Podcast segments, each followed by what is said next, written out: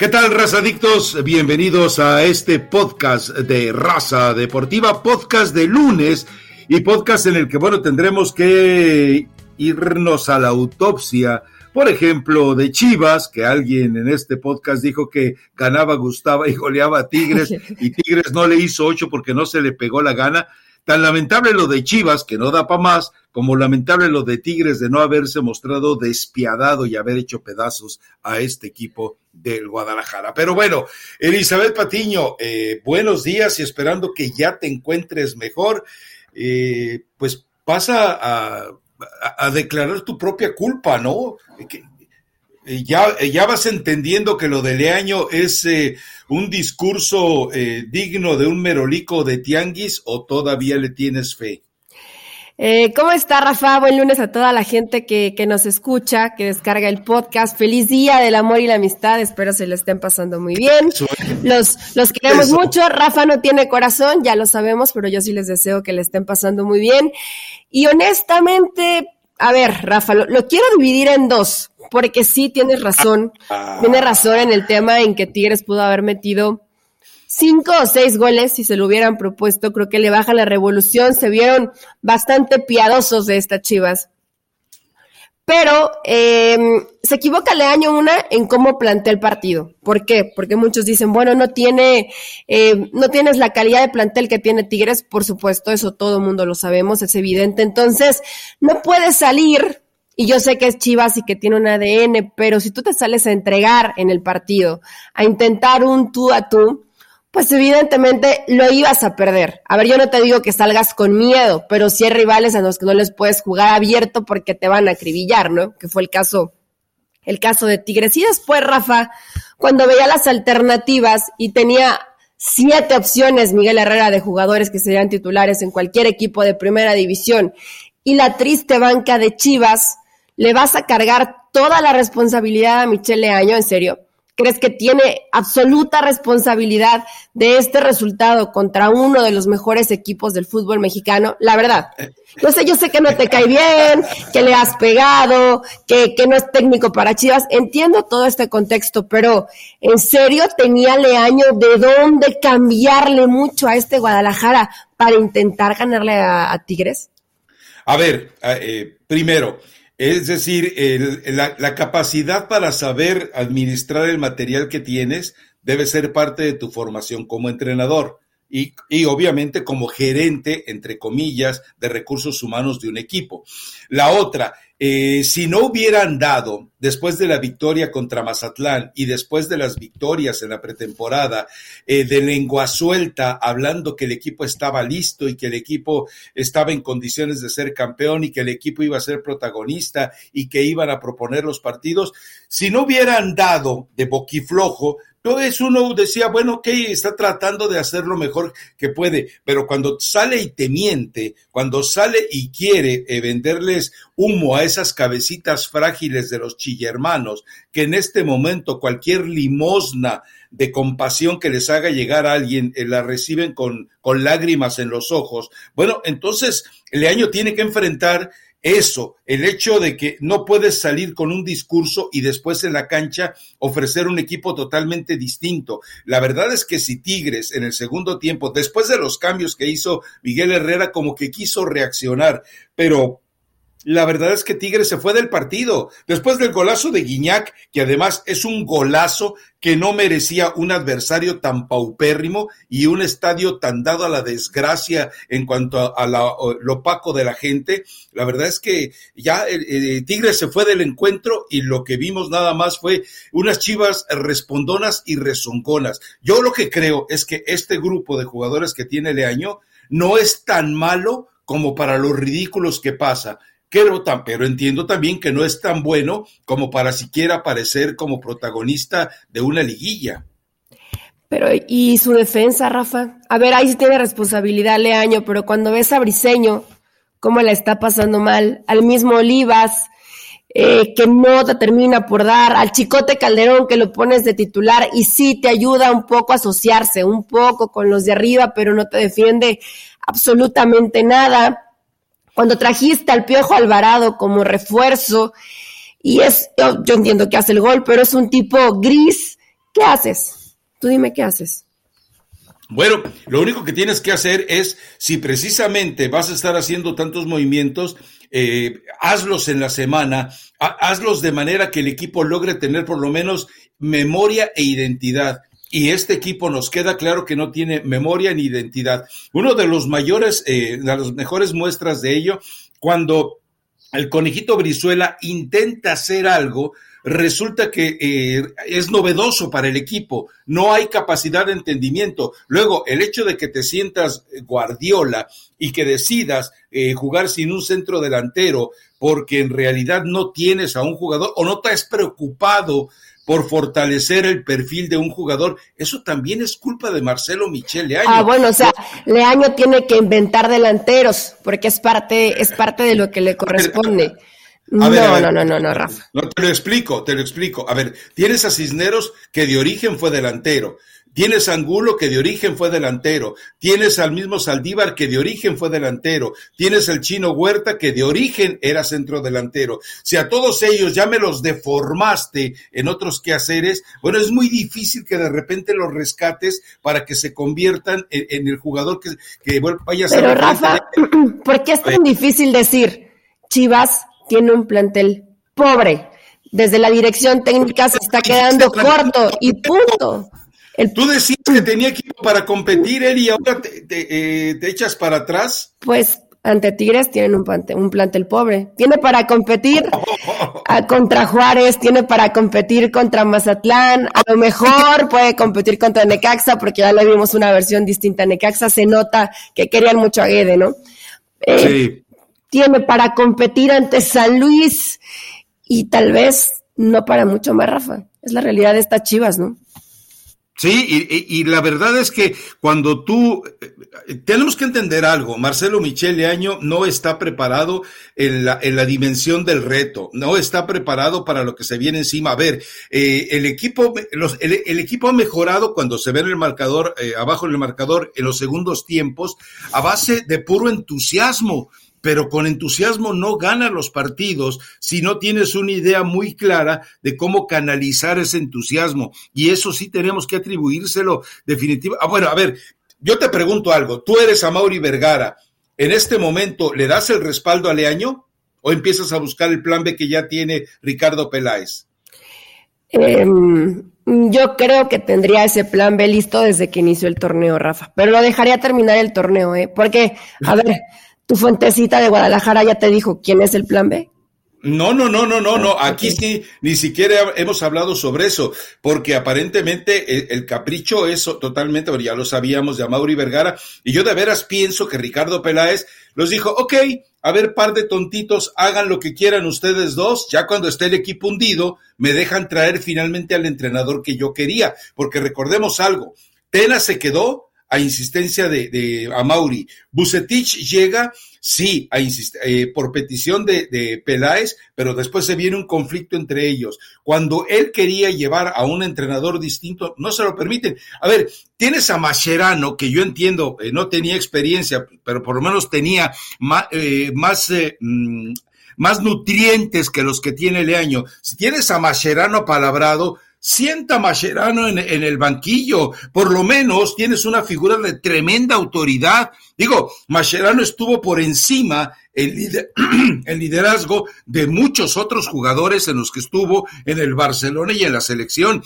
Él era el capitán, aunque el gafete lo trajera el pecho frío de Messi. Entonces, si tienes a Mascherano, sienta Mascherano. A ver, yo te pregunto hoy, para tu equipo, si te dicen alguien, oye Eli, te queremos ascender como presidente de los Guerreros de la Plata, pero ¿quién vas a traer de técnico? Te pregunto, ¿Mascherano o Leaño?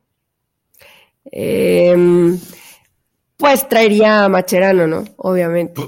Obvio. Pero por lo que, a ver, Rafa, es que aquí es por lo que significa Macherano, pero más allá que si llegara o no, pues tampoco te, te ok, te, te da un liderazgo distinto desde la banca, te da respeto, te da personalidad, pero estas chivas, estas chivas, Rafa, necesitan trabajo. ¿Qué te hace pensar que Macherano es mucho mejor entrenador que Leaño, por ejemplo? Solo porque es argentino, solo porque jugó un muy buen nivel.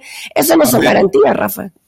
A ver, vamos a, vamos a un escenario. Mascherano aprendió a ser entrenador desde, desde chiquillo, desde mocoso. ¿Por qué? Porque en Argentina te enseñan a que, a, que aprendas a leer los partidos.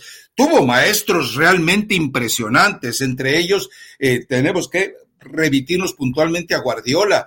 Y, y obviamente con todo ese proceso de aprendizaje y la personalidad que, insisto, te muestra, eh, eh, te mostraba como jugador, eh, yo le veo más autoridad que lo que eventualmente pueda poner Marcelo Michele Año. Además, Mascherano no va a llegar a, no hubiera llegado a mentirte con semejante salvajada. La otra ya te la platiqué. Ellos, Peláez ya habló con Larcamón, y lo único que les está pidiendo el grupo Salinas para dejar ir al Arcamón a Chivas es que se pongan más suavecitos a la hora de negociar contratos terminando este torneo.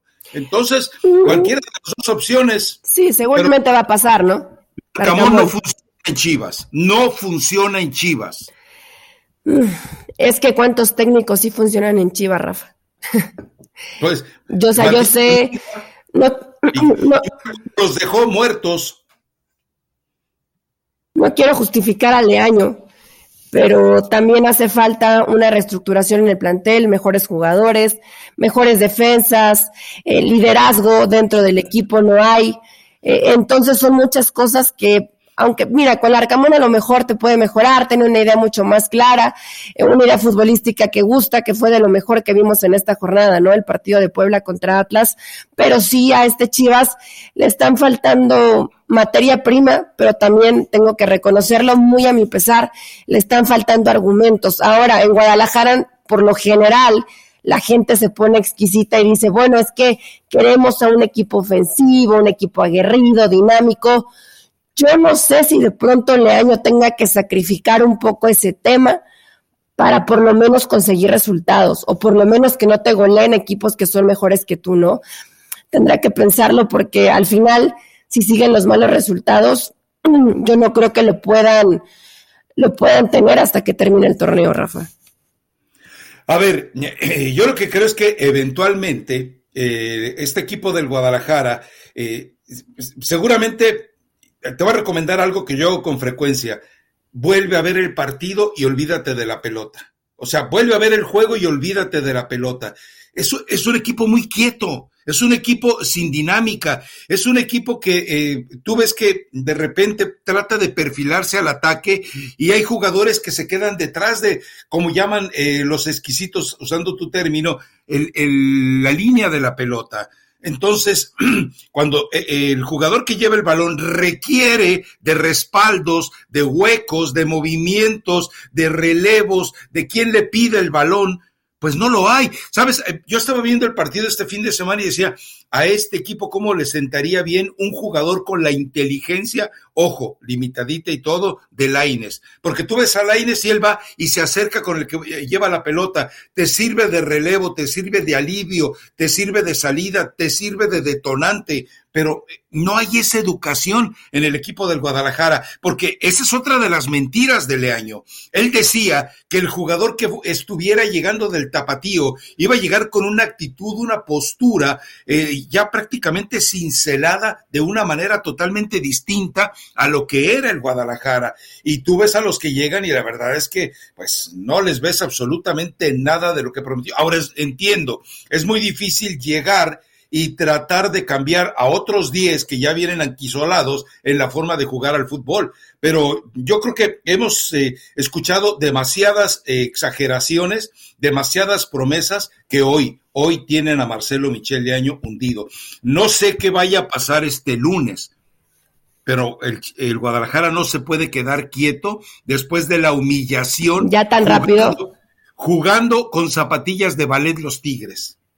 Mm, a ver, Rafa. Em, por primera vez te voy a tener que dar la razón. Creo que sí. ¿Y, sabes por qué? Por enésima no, por primera. Porque definitivamente equipos como Puebla, que son muy inferiores en cuanto a nómina, le pueden hacer partido a Tigres. Entonces, em, no es mejor equipo en cuanto a jugadores, en cuanto a nombres, no es mejor Puebla que Chivas y sí falta trabajo en la dirección técnica y si los jugadores no saben qué hacer con y sin balón. Es muy, muy importante esto que, esto que dicen. Tener movilidad, saber ocupar los espacios, hacer un desmarque de ruptura, tener cierta ventaja. Los jugadores juegan muy lejos uno de otro, entonces es fácil inclusive un pase que es de trámite te terminas equivocando, ¿no? A Chivas le está faltando trabajo en cancha. Si Tigres es un rival superior, sí es difícil competirle. A lo mejor no le hubieras ganado, pero pudiste hacer un partido mucho más digno, ¿no? Y la realidad es que Chivas eh, lo avergonzaron en la cancha. Y eso que Tigres perdonó. Creo que si hubiera metido un poquito más el, el, acelerador, hoy se hubiera sido un resultado de escándalo y seguramente al día lunes Leaño ya no sería entrenador de Chivas. Así es, y, te cuento algo, ¿eh? Recuerda que estas Chivas van con León y luego con Puebla. Es decir, eh, van con eh, dos equipos que saben lo que hacen en la cancha, que León yo espero muestre todavía algo mejor a lo que mostró el fin de semana contra Pumas. Pero bueno, ok, eh, menos mal que ahí vamos en el proceso, y eso que yo no te voy a cobrar como en la Federación Mexicana de Fútbol te cobraron por el título de entrenadora, ¿eh? Pero bueno, a ver, San Luis contra Toluca. Ah, Nacho Ambriz sigue sufriendo, es cierto, saca el resultado con un hombre menos, pero sigue todavía sufriendo ante un San Luis que volvió a insinuar que a veces como que quiere, lo que queda claro es que no puede y bueno, pues eh, y no, lo que no entiendo es por qué no jugó eh, tu Zambuesa de toda la vida, yo no lo vi en el partido. Pero sí inició. Ah, ok. Y terminó el partido, pero sí, la verdad lo vi, lo vi poco participativo. Es que Rafa, pues ahí está la diferencia. Cuando aparece como con el América, pues evidentemente te, te, cambia. Y cuando no aparece como con este Toluca, bueno, pues eh, la realidad que un partido muy pobre, no fue mejor Toluca que San Luis, pero pues ahí terminan sacando el resultado, ¿no? Eh, al parecer le va a seguir costando mucho trabajo, mucho a Nacho Ambriz que este Toluca sea protagonista. Toluca me ha decepcionado, Rafa, porque yo con la llegada de Nacho dije, no, seguramente va a ser de los que van a amenizar el torneo mexicano. Y la realidad es que está muy lejos de eso, ¿no? ¿Cuánto tiempo le tomó eh, con León? No fue de la noche a la mañana con el León. Tomó sí, sí, le llevó, sí le llevó como, como un par de mesecitos o más, ¿eh? Casi todo yo el torneo. Exacto, por eso te digo. Entonces, con Toluca va a ser exactamente lo mismo y va a tener que buscar jugadores que eventualmente se sumen a lo que él quiere y a lo que él necesita. Eh, no es el mejor plantel para lo que él quiere hacer. Es decir, no tiene eh, un plantel malo, pero no tiene plantel para hacer lo que alguna vez hizo con el equipo de León. Le falta gente educadita para jugar al fútbol todavía, pero ya la tendrá ya la tendrá, ya verás. Bueno, eh, Cruz Azul contra Necaxa. Ay, lo de las Cruz Azuleadas. ¿Qué me decepcionó más que la Cruz Azuleada de Cruz Azul? El discurso posterior de Juan Reynoso. ¿Por qué? ¿Que dice que no pasa Navidad con Ordiales o qué?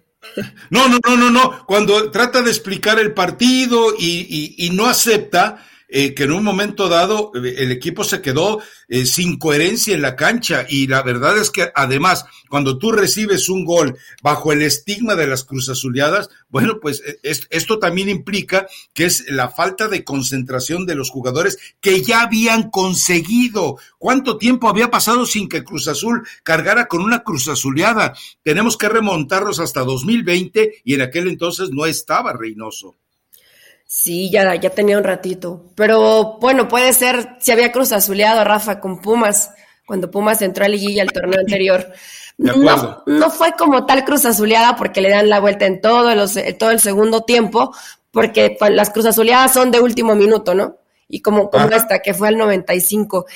Eh, yo sé que no estuvo el Jimmy Lozano por el tema de COVID, pero eh, sí me llama mucho la atención, espera, me llama la atención cómo cambió la intención, la dinámica, la determinación del equipo. Oye, si de plano le cuesta mucho que le año, le eche una llamadita al Jimmy. Yo no sé si a control remoto logró que este Necaxa cambiara tanto. Hizo algunas modificaciones en el once inicial, también en el dibujito táctico, otro hijo del 4-3-3. Pero honestamente, Rafa, Necaxa jugó mejor que Cruz Azul y Reynoso no lo reconoció, ¿eh? No, no, no. Eh, eh, te digo, para mí lo de Reynoso Con es todos sus limitantes en cuanto al plantel. pero Cruz Azul no jugó bien, le falta ideas, le falta colectivo y Necaxa simplemente con una muy buena presión, con mucha intensidad, eh, con mucha movilidad en el caso de Salas, el mismo García, que este ya lo habíamos visto algunos minutos, apuesta en el centro delantero por Milton Jiménez, que ya lo había utilizado Gueda en algunos partidos. Me gustó el mediocampo con, con Madrigal, con El Oso González y con Dieter. No me desagradó esta versión de Necaxa y lo de Cruz Azul sí termina siendo eh, pues un balde de agua fría. No sé qué tanto afecte lo que ha pasado con la directiva, Rafa. Puede que sí, ¿no? Yo no, yo no creo que eso los esté afectando, porque recuerda que también cuando fueron campeones estaba en crisis absoluta, no sabían si iban a cobrar, no, sabían, no sabían eh, qué, cuál iba a ser el destino. Eh, llega Velázquez y le suelta el discurso a fines de 2020 llamándoles mediocres y poco hombres, acuérdate que así se los dijo en aquel video. Eh, entonces yo no creo que, no creo que haya tenido efecto. Para mí que es una situación de menosprecio que toleró eh, sin duda Reynoso, hay que eh, cargárselo a él, y que también algunos de los jugadores que normalmente eh, fueron, fueron importantes antes, de repente se perdieron, ¿no? Eh, Antuna, por ejemplo, eh, otra vez lo vimos con inestable, podemos decir lo mismo de Charlie Rodríguez. Ahora, viste nombres, cuando te gana la media cancha un equipo con desechos tóxicos de otros equipos, porque Villalpando salió con la cola entre las patas de Chivas. Ese sí es tóxico. Eh, el oso González salió con la cola entre las patas del América y Madrigal fue otro de los desechos del América. Si tres jugadores que nadie quería eh, y que te llegaron prácticamente porque no había más en el mercado, fuiste a la lista de saldos, a la lista de rebajas, allá al fondo de la tienda a sacar estos jugadores y te ganan la media cancha, entonces, imagínate si tienes que preocuparte como entrenador. Ahora, eh, yo, no, yo, yo no esperaba que tú fueras a caer en ese garlito. Lo entiendo de otros que se dicen expertos, que dicen, ya se ve la mano del Jimmy Lozano. Por vida de Dios, no dirigió un maldito entrenamiento. que es la mano del Jimmy Lozano. Pero a control remoto, Rafa, sí se puede. Perdóname, eso no se puede. como los que tienen Necaxa. Es decir, esos milagros no existen no, no, no puede ah, eh, eh, existir. Y sí, por supuesto, no es que el Jimmy Lozano sea un mago, pero definitivamente pues sí hizo algunos ajustes en el once inicial. Se vio que el grupo no estaba contento con Pablo Guede porque tuvieron otra dinámica, otra intención, jugadores con mucha determinación. Por supuesto, te, te, viste enfrentarte ante Cruz Azul, pero tampoco es que creamos que Necaxa va a ser la sorpresa del torneo que va a ser de los protagonistas del torneo, Rafa. Pero fue un buen partido de Necaxa, nada más. La mano del Jimmy ya la veremos en un mes o dos meses, más o menos. Este, este, resumiéndolo desde mi punto de vista, es un partido que, un partido que pierde Reynoso y es un partido que pierde, eh, que pierde Guede. ¿Por qué? Porque Guede, evidentemente, con tantas cosas que se Y que pierde Bragarnik. Y que porque pierde. No, porque no va a ser tan fácil que lo acomode, ¿no? Y, bueno, también hay que darle mérito a Miguel Fuentes, el auxiliar, porque, bueno, eh, tiene que ya no sé cuántos años tiene trabajando con el Jimmy, entonces obviamente por lo menos eh, trató de plasmar lo que él cree con lo que le estaban diciendo seguramente control remoto, pero insisto, eh, nadie, nadie desde la oscuridad lamentable del coronavirus puede eh, cambiarle. No sabemos ni siquiera cómo se sentía Jimmy Lozano para que vengas y digas que a control remoto cambió al equipo. Para mí es Yo no dije eso, Rafael Ramos, dije que cambió a algunos jugadores del once inicial. Bueno, pero a lo mejor fue su auxiliar, tiene razón y hizo un buen trabajo. Qué bueno, qué bueno y qué lástima por Pablo Guede que ahora yo no digo, siempre Bragarnik va a encontrar un equipo para su cartera de técnicos, pero yo creo que en el fútbol mexicano sí ya se le, se le gastó un poquito el currículum, ¿no? No le fue bien en Cholos, eh, evidentemente no le fue bien en Necaxa, no sé, cualquier, cualquier otro equipo que quisiera aventarse ahí sabe que no es tan fácil que te lleguen buenos resultados, ¿no? No, no era tan mal ofensivamente, pero defendía muy mal este Necaxa. Sí, ahora eh, otro que cae de la gracia, es decir, poco a poco se van conociendo eh, los, los, eh, tratos oscuros de algunos entrenadores. Ya cayó Matosas, no regresa, ya cayó Guede, no regresa, y así vamos a ir con la lista, a final de cuentas, hasta que se depure relativamente y empiecen a llegar del extranjero solo Larcamones y no de los de los otros especímenes. Bueno, a ver, Santos contra América, buen partido de fútbol por momentos. ¿Te gustó, Rafa? En serio, eso parecía karate kid en la cancha. Bueno, se dieron, fueron cuántas, yo saqué cuentas, fue una patada cada dos minutos y algo. O sea, sí, se estaban dando con todo. Hubo patadas eh, groseras, un arbitraje muy malo, pero, pero a ver, esa intensidad hay que agradecerla. Nos, a ver, esa intensidad ya hubiéramos querido verse las Chivas, por ejemplo. Esa intensidad lo hubiéramos querido ver en San Luis contra Toluca. Ahora, eh, Meré, eh, relativamente a prueba, Fidalgo se convierte en el mártir, porque pobrecito creo que hasta le tumbaron un diente, eh, y de ahí fuera lo de Diego Valdés, eh, aparentemente empieza a entender lo que tiene que hacer en el equipo, pero creo que ya encontró la mejor formación disponible, sobre todo el mejor, la mejor elección que hizo Solari fue eh, mantener a Jonathan Dos Santos donde debe estar siempre, en la banca, y al ratito mandarlo a la tribuna. Pero sí hay también jugadores que uno se pregunta, es decir, a Bruno Valdés no lo vas a salvar por el penalti a Bruno Valdés tienes que eh, castigarlo y condenarlo. No, bueno, ¿y Jordan Silva, Rafa? No, bueno, pues es que. ¿Otro? O sea, el, el, menos malo fue Meré. Imagínate, y la, verdad que la digo, cambia esa línea de, de tres que se convertía a cinco en el fondo.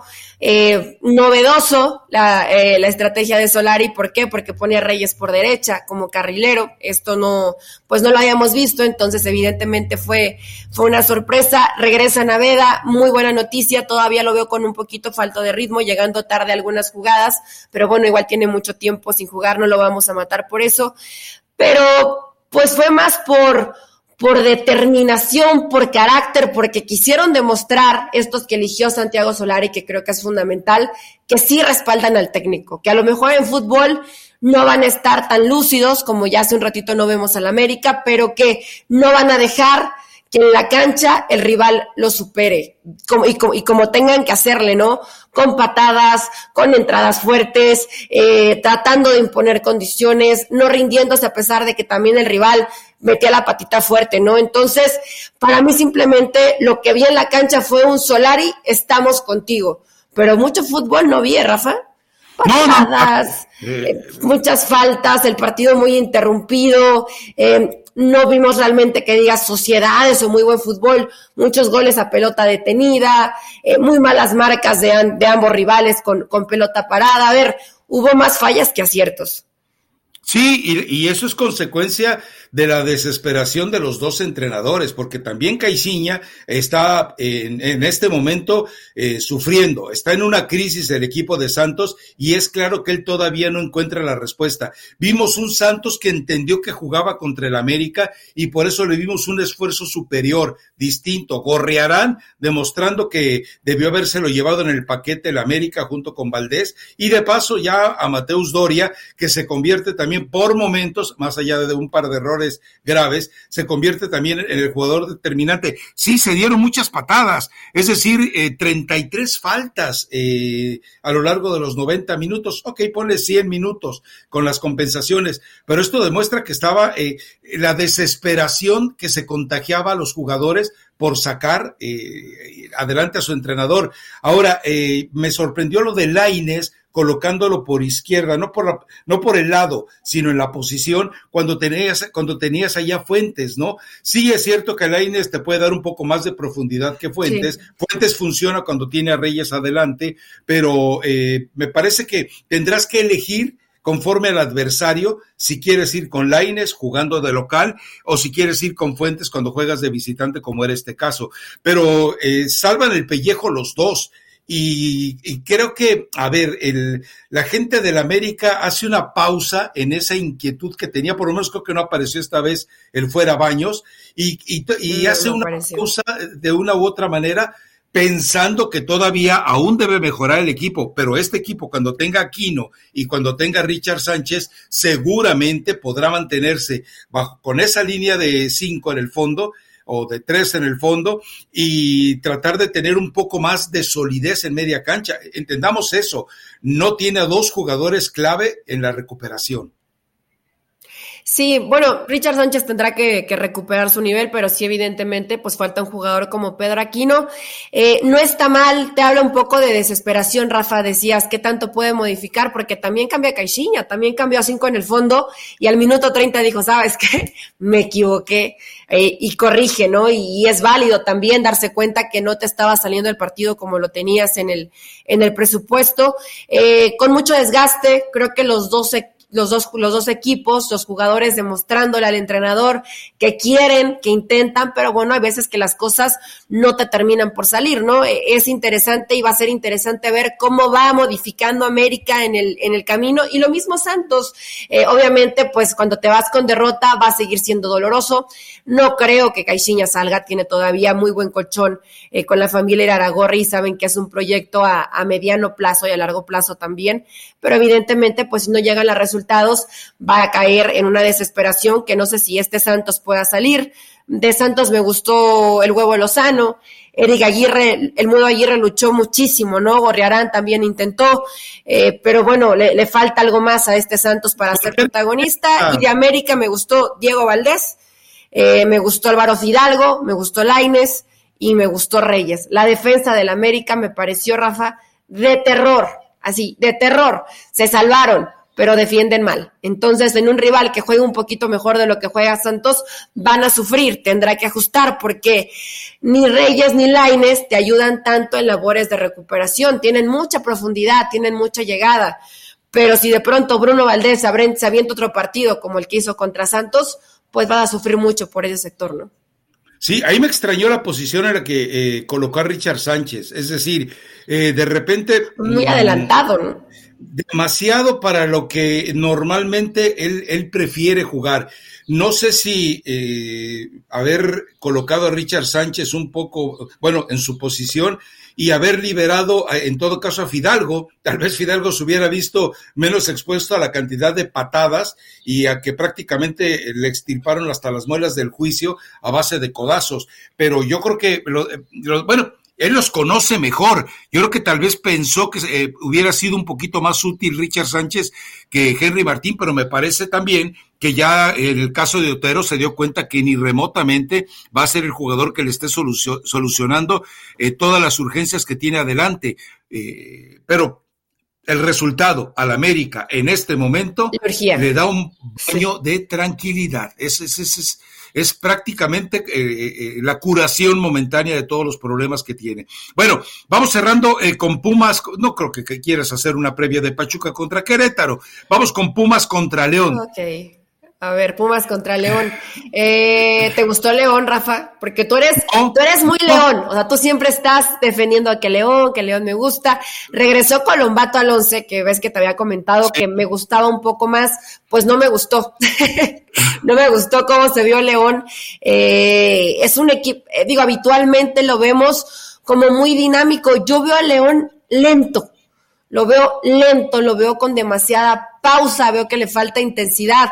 No sé si de pronto eh, el, el, que no te dio tiempo de hacer una, una buena pretemporada, que llegaras a la final, le está cobrando hoy factura a León, pero definitivamente no es esta la versión de León, ni siquiera la buena versión, ya no voy a decir a Nacho, la buena versión que vimos con Ariel Jola, ¿no?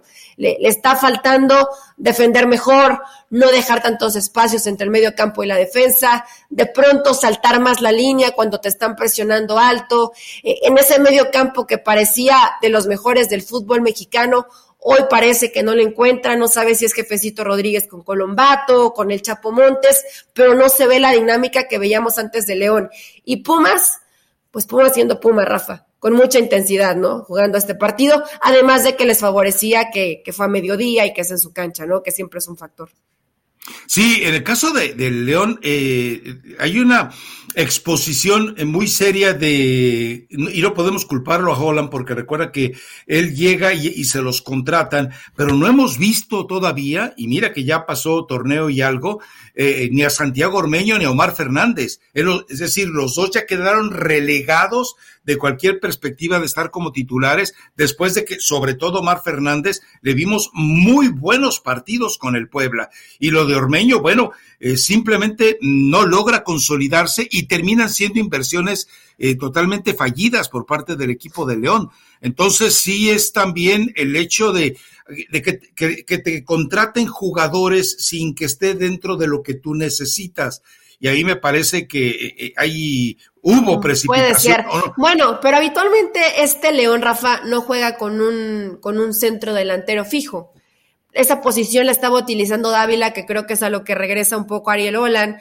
Eh, después Martínez, que yo pensé que él iba a ser el centro delantero titular de León, lo tira por una banda, eh, termina algunos minutos Ormeño. Creo que no encuentra todavía Ariel Olan cómo puede ser este armado ideal con ciertos jugadores que le trajeron, ¿no?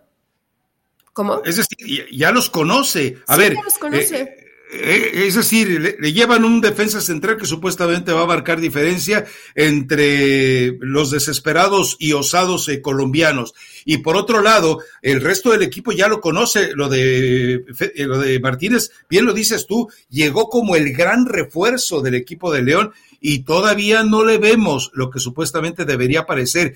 Pero cuando yo hablaba de los de Ormeño y Fernández, es que Ormeño y Fernández llegaron para hacer eh, aportaciones distintas y ninguno de los dos lo ha hecho, lo cual nos demuestra que la equivocación aquí no es de Holland, sino que es totalmente de Jesús Martínez Hijo, que seguramente el apoderado de ellos fue el que terminó endilgándoselos y él compró a ciegas sin entender que es muy distinto el trabajo que hace el Arcamón del que eventualmente puede hacer cualquier otro entrenador, ¿no? Que es también mucho de la convicción, mucho, mucho de meterte en la cabecita del jugador para que te rinda plenitud, como lo hacen generalmente los del Puebla. Pero bueno, lo importante para Pumas es regresar a la victoria que le hacía ya mucha falta. falta. Rafa, ¿se están ensañando el arbitraje con Pumas? Eso te iba a preguntar yo porque lo, lo Lo, veo misterioso, lo veo ya misterioso cuando se están, o sea, no está mal equivocarse. Bueno, el torneo pasado en la liguilla se equivocaron y favoreció a Pumas, ¿no? En, en la liguilla. Pero ahora parece que se están equivocando y dando tarjetas. Vaya, muy buen gesto lo de Montes, ¿no? Rara vez lo vamos a llegar a ver. Yo sé que muchos lo aplauden, decir, ¿sabes qué? No, no me pegó, me, me pegó en el brazo, ¿cómo le va a sacar roja, no? Pero este, pero independientemente de eso, para mí lo de Mozo no era roja. Pero es que ya, yo no creo que sea contra el equipo o es contra Mozo. Es contra Alan Mozo. O, sea, es, contra Linini. No, no, no, yo creo que es contra Mozo. Pero la de Mozo ya es la segunda del torneo, ¿no? Pero, y, eso es lo más grave. Las dos tarjetas que ha recibido Mozo, ningún área de expulsión. Entonces, aquí sí llama la atención el hecho de que es sobre el jugador, contra el jugador no contra el equipo de Pumas, porque eh, también hubo una, una jugada en la que, eh, ¿quién fue? Leo López, creo que sí. Eh, era para una roja. Leo, López de un partido. ajá, sí, hubo una, hubo una entrada que merecía roja y y ni siquiera lo voltearon a ver. Bueno, ni falta marcaron. En cambio, con Mozo ah, no puede ni voltear a ver al adversario, no puede ni hacer. Bueno, tiene que jugar como si estuvieran en, en tiempos más graves de COVID, a seis pies de distancia para que no le marquen una falta. Creo que es sobre Mozo. Me parece que es sobre Mozo, ¿eh? Mm, pues sí, se me hace raro porque ni siquiera es un jugador, no es un jugador que reclame tanto.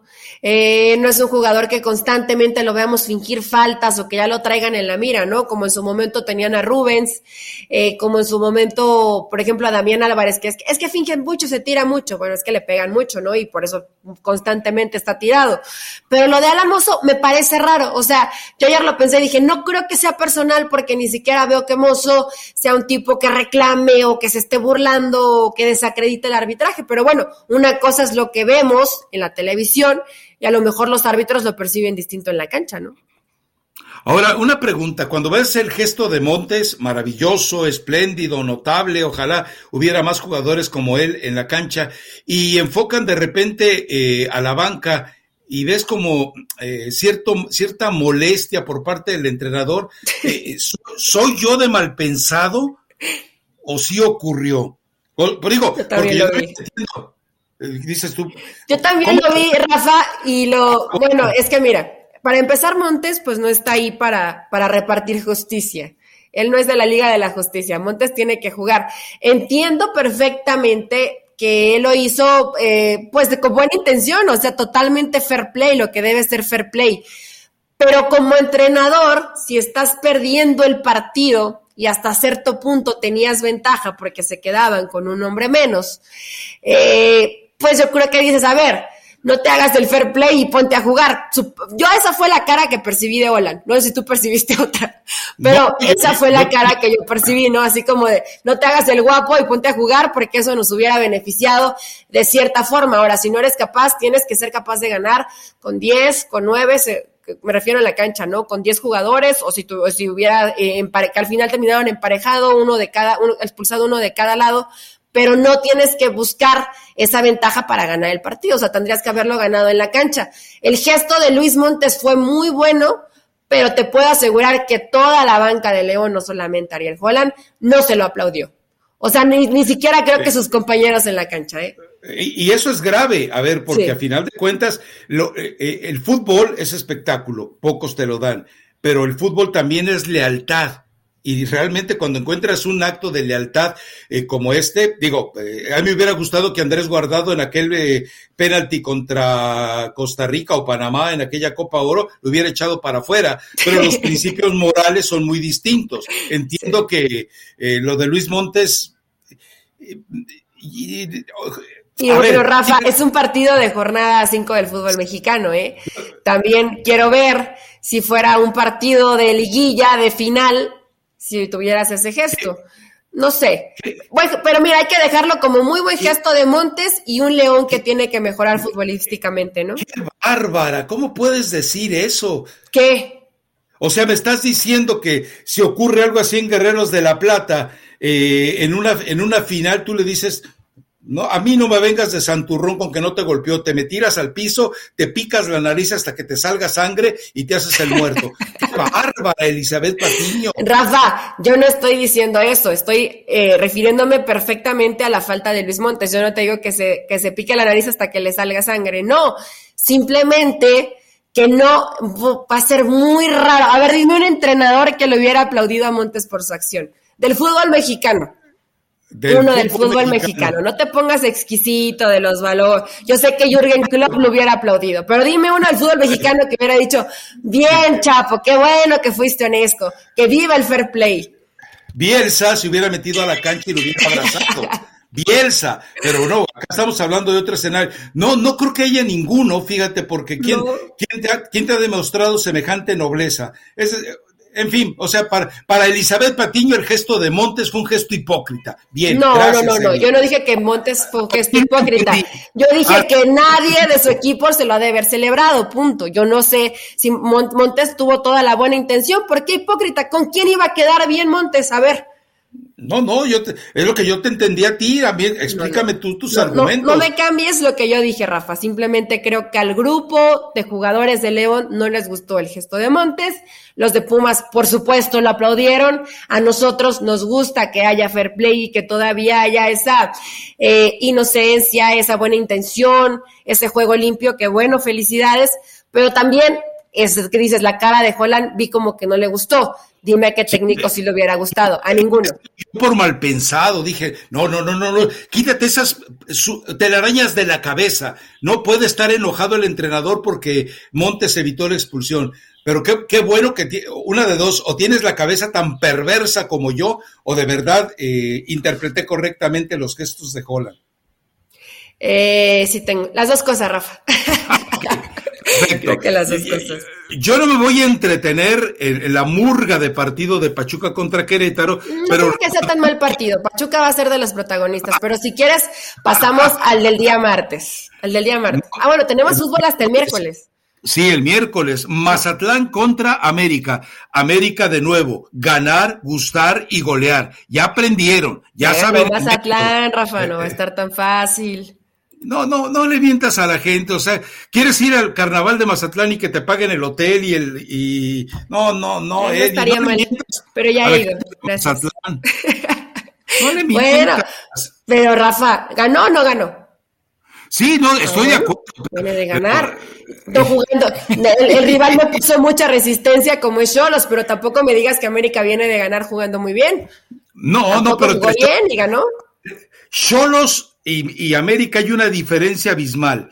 Y la diferencia también, hay que establecerla, es que Cholos no despertó ningún sentimiento en Mazatlán, le ganó caminando, pero América sí va a tratar de sacarle lo mejor otra vez a Nicolás Benedetti, que ha venido siendo la figura de Mazatlán y que seguramente querrá, querrá eh, taparle la boca a todos los que estuvieron detrás de su salida. Eso es lo único que yo veo en un partido en el cual, bueno, eh, Beñat San José tiene una gran oportunidad de asegurar la chuleta por lo menos lo que resta del torneo, ¿no? Pero saca cuentas de cuántos americanistas hay en Mazatlán, Eli.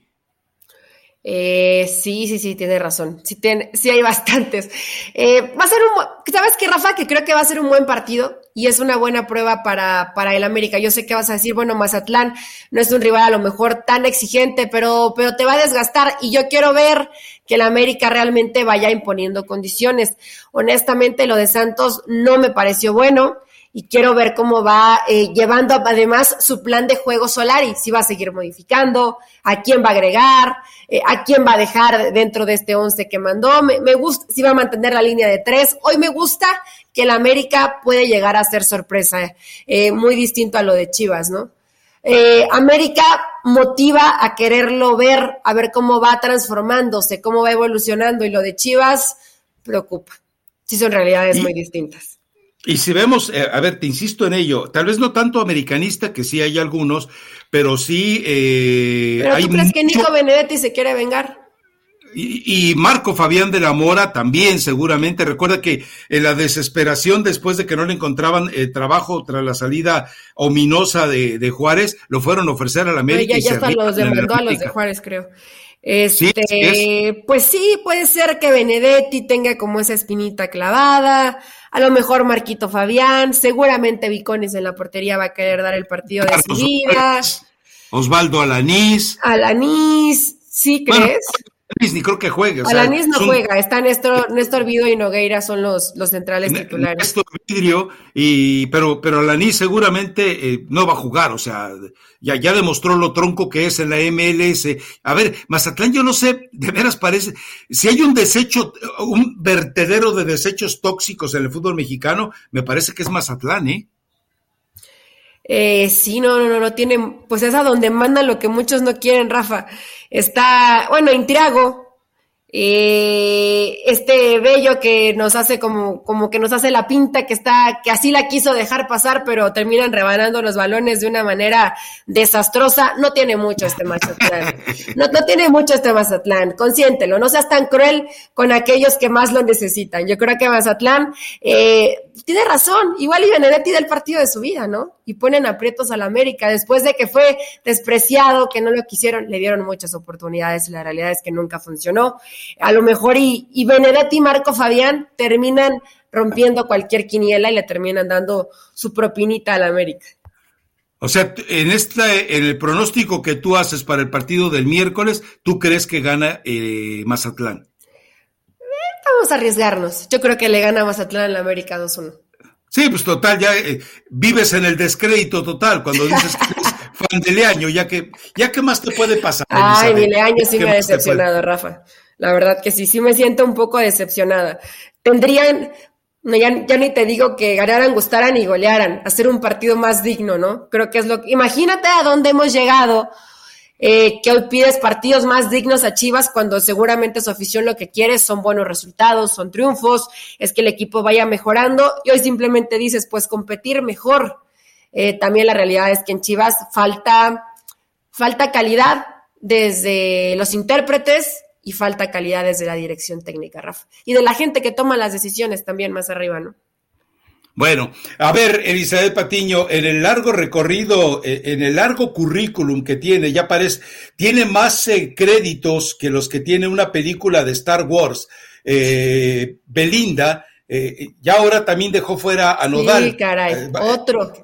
¿Cuál es tu éxito musical para este, este podcast? De Nodal. No, no, de quien quieras, pero se me ocurría que, no sé, puedes pedir alguna canción de Nodal que también eh, aparezca por ahí. Por ejemplo, Amor Tóxico. que llega con el caso, con de Marcelo Michel Año y a Mauri Vergara. Ah, bueno, ese queda bien, ese queda bien, amor tóxico. Yo había pensado piso 21 en Cristian Nodal para olvidarme de ella. Se había buscado una, ¿eh, Rafa? Pobre de Nodal, que quitarse los tatuajes duele un buen. Y cuando te empiezas a tatuar los ojos, las uñas, el pelo, la nariz, la boca, y la, va, la va a pasar mal. ¿Eh? El pelo, ¿cómo se lo tatúa uno? Digo, yo no tengo ese problema, pero ¿cómo se lo tatúa? Pues en el, en el coco, Rafa, donde sale el pelo, ahí tiene algunos ah, tatuajes. En el cuero cabelludo. en el cuero cabelludo, en el cuero cabelludo, sí tiene razón. ¿Tú te has tatuado el nombre de algún, de tu esposa, por ejemplo? No, no, yo no, ni me he tatuado, y ya no digo que no me tatuaré, pero no tengo planes de tatuarme absolutamente nada. Es la, a veces, a veces es lo mejor. Aparte duele, duelen los tatuajes. Entonces, si tu piel está intacta, déjala así. Es, es bonito un tatuaje, pero con el nombre de tu pareja dicen que es de mala suerte. ¿Quién tiene más tatuajes, tú o Zambuesa? Eh, Zambuesa. Bueno, no sé, lo que se ve cuando el uniforme es Zambuesa. Ah, Para que luego no hayan más pensados, pero sí. Pregunto más. Entonces repite el auditorio el éxito musical, ya que me dejaste fuera el de Amor, eh, Amor Tóxico dedicado a Mauri Vergara y Marcelo Michel. No, Amor Tóxico es muy bueno. Vayan a escuchar Amor Tóxico y también para olvidarme de ella. De Piso 21 y Cristian Odal. Está buena, Rafa, te va a gustar. Que la gente vaya, que le escuche. No dijiste nada del partido de Rayados. Pero el partido de Rayados, ¿a, qué viene? ¿Todavía no es el partido de Rayados? No, ¿Este no, no, no, no, no, eh, Hasta donde tengo entendido, todavía le falta el partido de Rayados, a menos que esté eh, yo confundido, pero ellos eh, creo que juegan hasta la próxima semana, ¿no? No, según yo, según yo, juegan este martes Rayados contra Juárez. Pero ah, bueno, pues si no quieres hablar de eso, está bien, está bien, no hables de ese. Al, fin, al final que el viernes ya diste una explicación de qué va a pasar con Javier Aguirre, ¿no? Tendría que ganarle a Juárez, ya sabemos lo que es Juárez, ya el Tuca por, ve medio tiempo arriba y medio tiempo abajo, ¿para qué nos amargamos, no? Entonces, pues Rayados tendría que ganar este partido y yo no sé si de pronto no lo gane, eh, si de la gente, ¿cómo, ¿cómo es? ¿El Diablo qué? El Diablo Fernández, José. El Diablo Fernández, Fernández siga metiendo presión para la no continuidad de Javier Aguirre. Bueno, eh, creo que el partido de Monterrey contra Juárez es hasta el 8 de marzo. Según yo soy, pero bueno, si es el 8 de marzo no pasa nada, ya hablaremos el 8 de marzo de ese partido. Perfecto. Bueno, eh, Elizabeth Patiño, que te mejores porque ya realmente creo que ya vas en la etapa de salida con esa ronquera que yo ya no sé si atribuirla a que le pones demasiado hielos a, a lo que tomas o que verdad es un el último reflejo afortunadamente del coronavirus. Ya es el último reflejo, Rafa. Por favor a la gente cuídense mucho. Yo tenía dos vacunas y la verdad que tengo que serles honesta, no la pasé nada bien, nada bien. La pasé peor de lo que pensé que la iba a pasar, entonces hay que cuidarnos por más que digan que ya no causa síntomas, si causa, entonces use su cubrebocas. Cuídense y nos escuchamos el próximo viernes. Yo creo que el viernes ya voy a estar menos ronca, pero no me escucho así como sexy, no, ¿verdad? yo pensé, digo, yo pensé que a lo mejor me iba a escuchar un poco sexy ronca, pero como que estoy más cerca, estoy más cerca a Arturito que a, a, una voz sexy, la realidad es eso. Tiene voz más sexy el gallo Claudio que tú, perdóname. Nos escuchamos el viernes. hasta el viernes. Chao.